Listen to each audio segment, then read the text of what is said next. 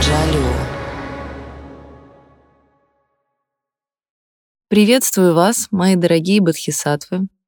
И с вами сегодня, как всегда, ваш духовный неформал. Обычно люди меня спрашивают, чтобы я им рассказала что-то про медитацию, а желательно наговорила медитацию. И тут вот какой интересный момент. В современном мире мы привыкли к тому, что мы включаем какую-то аудиозапись, и там нам уже кто-то наговаривает медитативным голосом какие-то медитативные образы, смыслы, и мы прекрасно, так спокойно включаемся в полет.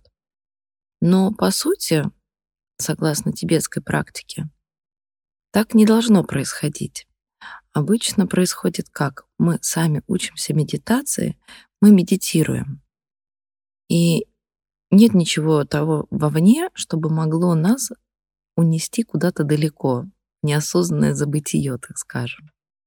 Потому что, по сути, в практике медитации мы должны всегда пребывать в осознанности. Но что я могу сделать для вас, чтобы помочь вам погрузиться в это медитативное состояние? Я могу вам начитывать лекции и рассказывать об осознанности и что такое осознанность, согласно древним тибетским текстам, и как ее проживать на опыте без лишнего анализа. И таким образом этот текст может для вас стать той самой аудиозаписью, которая поможет вам войти в медитативное состояние. Что, давайте начнем? Каждый из нас, просыпаясь каждое утро, как правило, не задумывается о том, что стоит за теми или иными нашими поступками. Пробудившись, открыв глаза, мы хватаем телефон, мы начинаем что-то очень суетливо делать, мы поворачиваемся к своему партнеру или просто подрываемся с кровати и бежим к детям. Может быть, мы бежим в душ или просто пересматриваем свой планер, но делаем мы это точно не погружаясь в то состояние, присутствие, в котором мы находимся в тот или иной момент. Мы совершенно не имеем контакта с самим собой. Мы совершенно не понимаем, что за волна, какое состояние в тот или иной момент присуще нам. И это и есть момент неосознанности. Так что же подрывает нас с утра, и мы начинаем нестись вперед, совершенно не осознавая наших внутренних процессов. На самом деле это абсолютно естественно для каждого сознания. Абсолютно каждый человек так устроен, а точнее его сознание, что там постоянно пребывают какие-то волны и постоянно что-то всплывает из нашего сознания. Задача практики осознанности заключается в том, чтобы мы научились заглядывать в свой поток ума и понимать, что же является корнем и сутью тех или иных наших мыслей и поступков. Механика ума абсолютно у каждого сознания одинакова. То есть абсолютно каждый человек действует согласно абсолютно похожей природе друг на друга. Даже если мы кажемся друг другу такими разными, и огромный выбор поступков и смыслов наполняет жизнь каждого человека и может сиять абсолютно невероятным разнообразием, по сути, все сводится к одному и тому же смыслу. А смысл заключается в следующем. Наше сознание привыкло не обдумывать мысли, а просто переключаться от одной мысли к другой. У нашего сознания есть его изначальная мудрость, естественное состояние ума. Естественное состояние ума — это то состояние, в котором мы всегда счастливы, в котором пребывает покой. Счастье — это не состояние забвения, не состояние постоянного удовлетворения своих потребностей. Счастье — это состояние умиротворения и прежде всего внутреннего покоя, несмотря на те волны, которые могут подниматься в тот или иной момент. Итак, вернемся к тому, что происходит в нашем сознании. Пребывая в своем естественном состоянии, из нашего сознания постоянно выходят те или иные мысли. И, как правило, эти мысли будоражат наше сознание. Цепляясь за эти мысли, мы уходим далеко-далеко от момента осознавания самого себя, осознавания, что мы чувствуем, осознавания, что мы проживаем на опыте. Как это выглядит в жизни? Я что-то увидел, и мне что-то не понравилось. И я тут же навешиваю на это ярлык. Я говорю, ты мне не нравишься. Мне не нравится то, что ты делаешь. Но внутренне я совершенно не осознаю, что в этот момент я испытываю ощущение отторжения, отвращения. И то, что я транслирую, есть не что иное, как лишь мое самовыражение. Я выражаю человеку то, что я его отвергаю согласно моему состоянию отторжения. Конечно же, речь не идет о том, что мы должны принимать абсолютно любое действие, даже то, которое нарушает наши границы. Конечно же, внутренне в своем сознании мы должны пребывать во все принятия и должны понимать, что мир невероятно разнообразен, и как и наши близкие, и люди, которые встречаются нам гораздо реже, чем наши родные, они также обладают невероятным разнообразием и таким же глубоким миром, как и мы сами. Но тем не менее у каждого из нас есть свои границы. Границы того контакта, который мы можем позволить другим перейти. Границы, которые не будут причинять нам вреда. Границы, в которых мы чувствуем контакт с самим собой. Но очень часто мы даже не понимаем, что такое контакт с самим собой, а, соответственно, мы даже не можем очертить эти границы. И вот так неосознанно, переключаясь от одной мысли к другой, мы проживаем эту жизнь. И как мы это делаем? Это нам не нравится, как я уже сказала, и я это отталкиваю. Это мне нравится, и я это хочу, я начинаю думать об этом, я начинаю идти к этому. Я даже не понимаю, а соответствует ли это действительно моему желанию. Или я просто увидел, и мне это нравится, потому что это нравится всем, потому что это яркое, потому что это может быть вкусное, но не всегда полезное. Я не заглядываю, что стоит за этим, какая суть в этом. Я просто делаю шаблонный вывод. Далее, согласно тибетским текстам, в нашем сознании живет отравляющий еще один яд — это невежество. Да? До этого, когда я говорила о том, что если мне что-то не нравится, это яд гнева во мне всплывает. Когда я говорила о том, что мне что-то нравится, я хочу это, это яд страсти. Также есть яд невежества, когда я не вижу в себе этих ядов. Ни яда гнева, ни яда страсти, никаких других ядов. Я просто пребываю в неведении. Также этому состоянию присуще состояние ленности ума, когда у меня ни на что нет сил, у меня ни на что нет желаний. И важно понимать, что никто в этом состоянии не виноват. Это просто определенное состояние ума, с которым надо работать. Работать просто изучая свое сознание, погружаясь в состояние медитации, но погружаясь в состояние медитации не за счет того, что кто-то насильно нас туда притянет, гипнозом погрузит или же каким-то приятным звуком. Нет, это то состояние, в которое мы научаемся входить сами. Это состояние, которое мы начинаем входить контролируемо. Контролируемо не в смысле я аналитически контролирую это состояние, в смысле я его осознаю. Я не ухожу в забвение, не улетаю в какие-то состояния, а я осознаю, что я пребываю в этом состоянии. И это состояние является больше, чем просто здесь и сейчас. Это состояние постижения того, что находится во мне, во всех моих проявлениях, моих проявлениях моих мыслей, моих ощущений, моих прошлых мыслей, моих настоящих мыслей, ощущений моего тела в прошлом, в настоящем, в будущем это, это те переживания, о которых я думаю, о которых я мечтаю, которые бы я хотел пережить. Это все единение вот этих состояний. И это гораздо больше, чем просто момент. Это процесс самоосознавания, самоосознавания всего, но без анализа, без попытки дать чему-то оценку, без попытки что-то проанализировать, без попытки повесить какой-то шаблон. Это просто момент, просто ощущение ощущений, когда ты чувствуешь чувства. Представьте себе, вы подходите к воде, вы опускаете руку в воду, и вы чувствуете воду. Она может быть прохладная, она может быть теплая, но вы ее ощущаете. Не давая ей никаких оценок, вы просто знаете, что вы опустили руку в воду, и вам этого достаточно. Да? Вы чувствуете потоки ветра по вашему телу, какие-то мысли, какие-то воспоминания, какие-то переживания проносятся в вашей голове. Все это и есть проживание на опыте момента, не цепляние за то, что «О, это вода», «О, это моя рука». Нет, мы не цепляемся за это.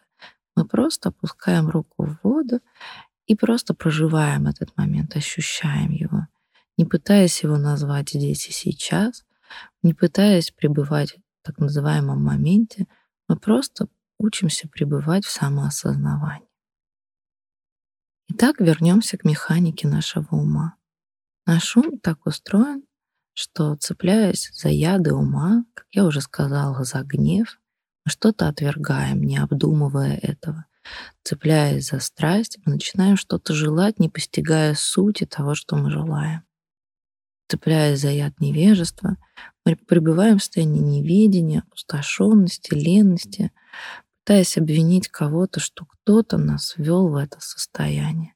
Есть еще дополнительных два яда, согласно тибетской философии, ну и согласно практике тоже.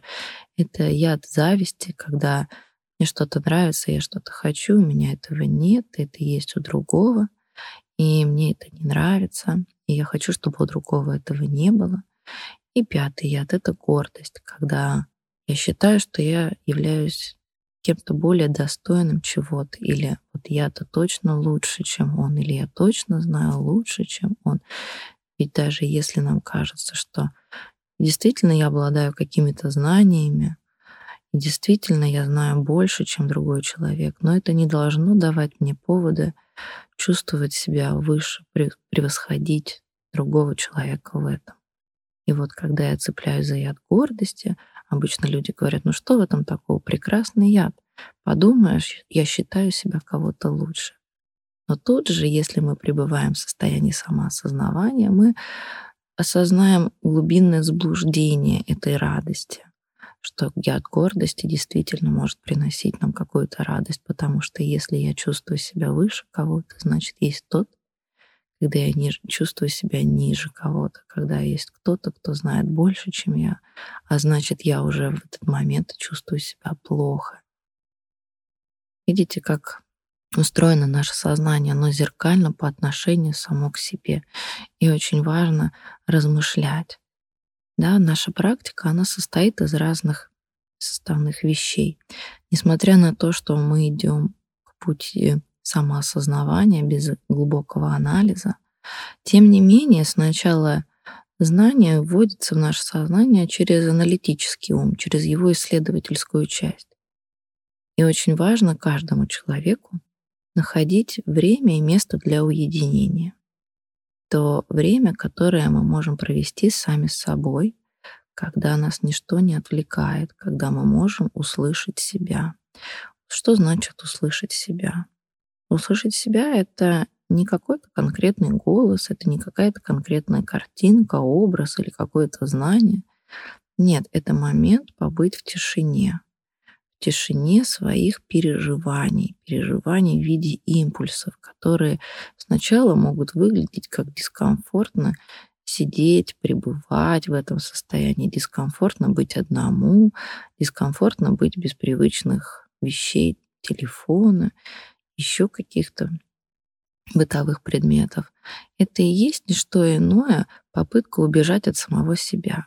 То, что мы называем «мне срочно надо это сделать», вот эта суетливость, это и есть не что иное, как попытка убежать от возможности контакта с самим собой. Контакт с самим собой на самом деле может быть достаточно болезненным, именно поэтому мы оттуда убегаем. Болезненным не по причине того, что там что-то плохое живет, а от того, что мы не привыкли. Мы не привыкли смотреть на себя с этой стороны. Помните, я сказала о том, что есть пять ядов ума. Гнев, страсть, невежество, зависть, гордость. И вот мы не привыкли смотреть на себя именно с этой стороны. Именно поэтому нам так непривычно слышать, что в нас могут быть эти яды, Откуда? Ведь я так стараюсь, ведь я столько всего делаю. Я просыпаюсь утром, и я бегу, я хватаю телефон, я сразу начинаю обзванивать родных, близких или коллег по работе, партнеров. Я сразу же интересуюсь, как у кого дела. Я сразу же интересуюсь, что я могу сделать. Но задаюсь ли я вопросом, а действительно ли я интересуюсь ими, или я делаю то, что соответствует моим интересам? А что является корнем моих интересов. И вот он момент заблуждения, так называемого забвения, когда, делая что-то для другого, по сути, мы делаем для себя, и мы еще обвиняем этого другого, что как же я делал для тебя. И вот он этот момент невежества, когда я ушел в это забвение, я искренне верю, что я делаю это для тебя, и абсолютно искренне не осознаю, что во всем этом стоит моя личная выгода. Пусть неосознанная, но она есть. Пусть она нематериальная. Пусть она эмоциональная, чувственная, неважно, но она есть. И вот для этого существуют практики осознанности, которые помогают нам переосознать самих себя, перестать обижаться, перестать надумывать, перестать усложнять, перестать цепляться за те мысли, идеи, которых просто не существует. Практика осознанности позволяет нам познакомиться с самим собой и углубиться в самого себя, не цепляясь за другого человека, как за объект, который создает наше счастье, который создает нашу реальность, от которого зависит, буду я счастлив или нет. Потому что состояние счастья и покоя живет абсолютно в каждом сознании. Потому что естественное состояние сознания, его изначальная мудрость это есть его исконное состояние.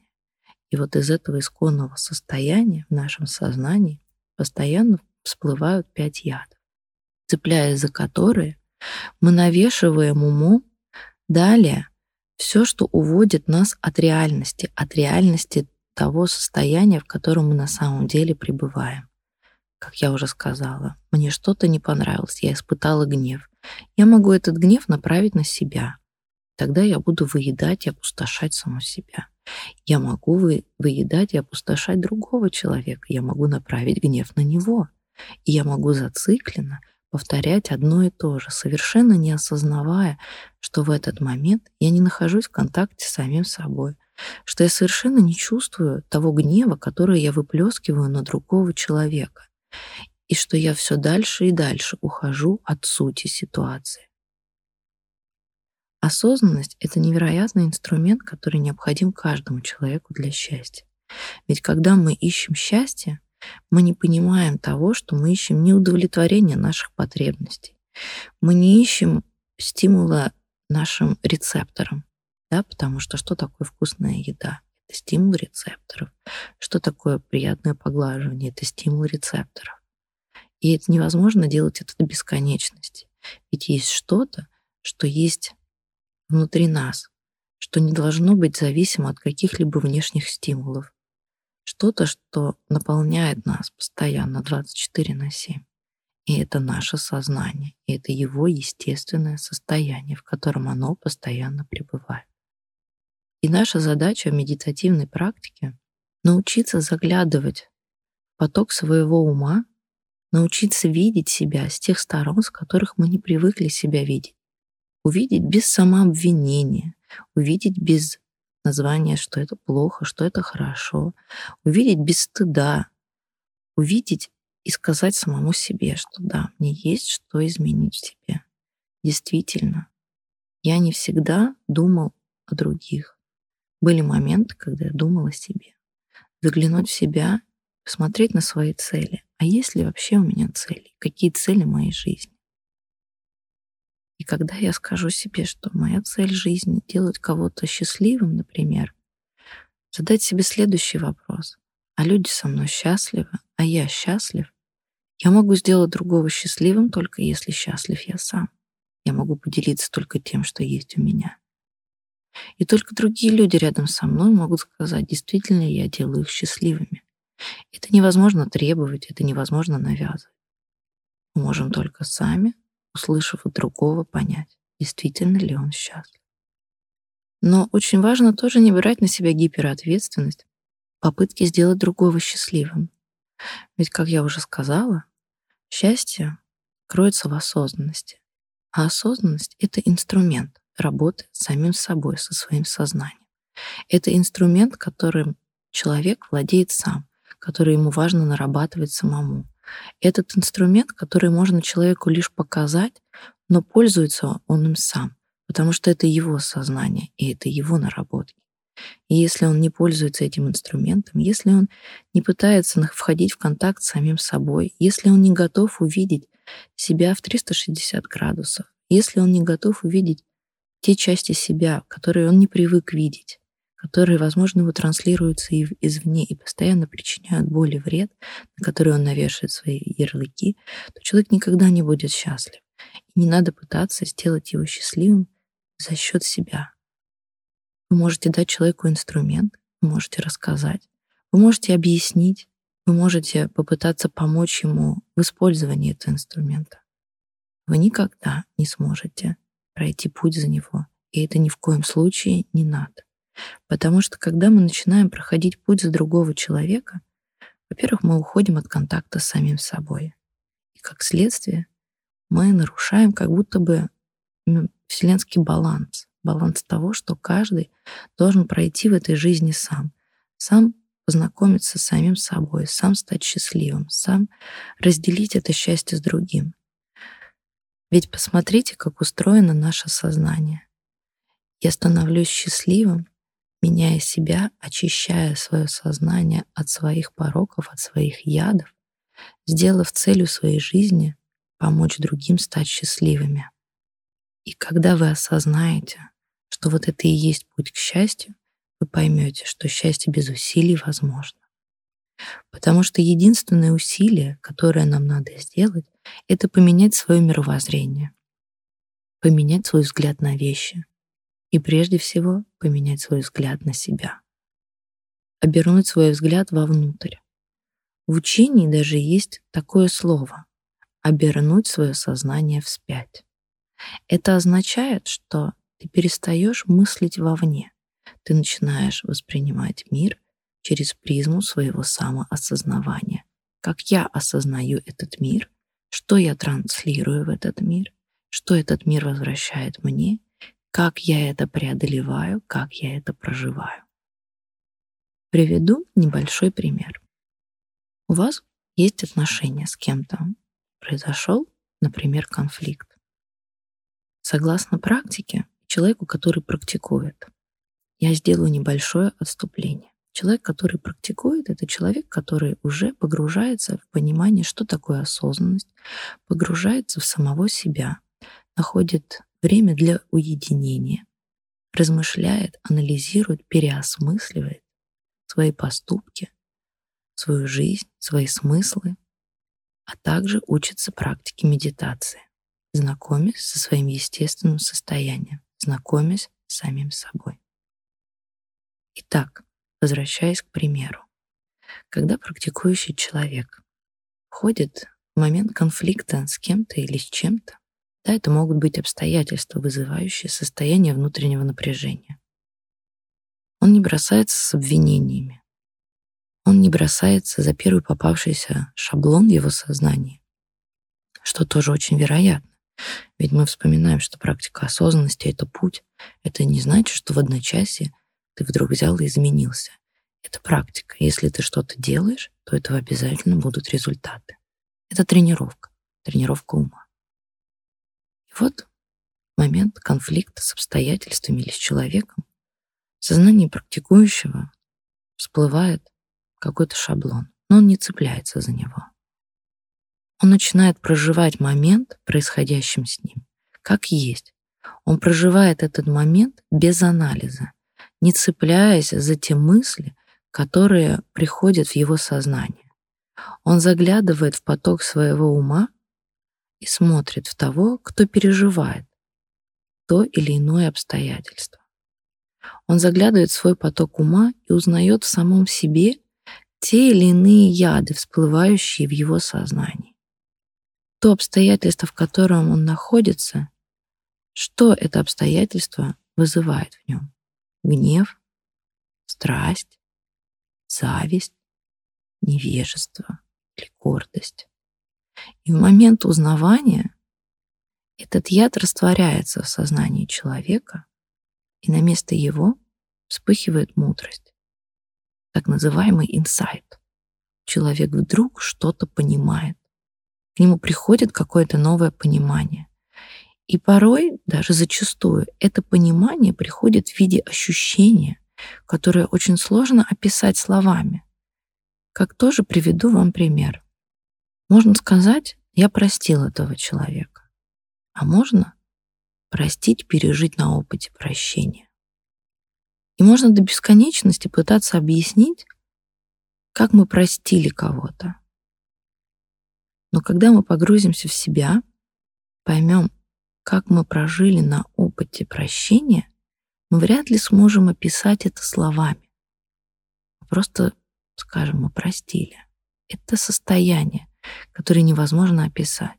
И вот то же самое, любой инсайт, любая мудрость, приходящая в нашем сознании за место гнева, привычно всплывающего, или страсти, привычно всплывающей из естественного состояния нашего ума, вдруг появится какой-то инсайт, который мы не сможем описать, но мы что-то поймем. Что такое инсайт? Нам стало легче, мы расслабились, мы что-то поняли на уровне опыта, и мы это приняли. Инсайт — это еще принятие. Я что-то принял. Я что-то принял, как простил. Я что-то принял, как опыт. Я что-то прожил. И очень важно привнести эту практику в свою жизнь. Без этой практики не будет ни счастья, ни осознанности. Будет то, как я уже сказала, то, с чего человек начинает свое утро. Совершенно не осознавая каких-то целей, совершенно не осознавая глубинных смыслов, человек утром открывает глаза, дергаясь от звонка будильника, хватает телефон, суетливо начинает свой день и совершенно не заглядывая в свой поток ума, совершенно не пребывая в контакте с самим собой, совершенно не понимая, что стоит за теми или иными действиями, человек начинает день с мысли о том, что он живет для других, с мыслью о том, что он очень хочет быть счастлив, с мыслью о том, что он очень старается, но совершенно не осознавая, что в этот момент он находится в некотором заблуждении и неведении, потому что он находится не в контакте с собой, потому что он не видит оборотной стороны себя, на которую он не привык смотреть. И поэтому Существует практика осознанности, о которой мы будем говорить в наших беседах, в моих лекциях. Я вам буду рассказывать, что такое практика осознанности. Она состоит из нескольких инструментов. Это медитация. Медитация подразделяется на несколько этапов. Мы их обязательно будем изучать. Это размышление и анализ. Способность мыслить определенными категориями которые мы будем изучать. Далее это изучение определенных категорий и смыслов, которые надо вводить в свое мировоззрение, чтобы по-другому начать смотреть на вещи и на себя. И это непосредственно уединение. Момент, когда мы пребываем самим собой. Момент, когда мы учимся переосмысливать, пересматривать и наблюдать за собой и за природой. А дальше все эти наработки, вот этой практики осознанности, того, что мы изучили, того, что мы, о чем мы поразмышляли, того, что мы привнесли в момент уединения, мы уже привносим в нашу жизнь. И тогда наша жизнь начинает сиять совершенно другими красками, и тогда вы начинаете понимать, что счастье без усилий возможно.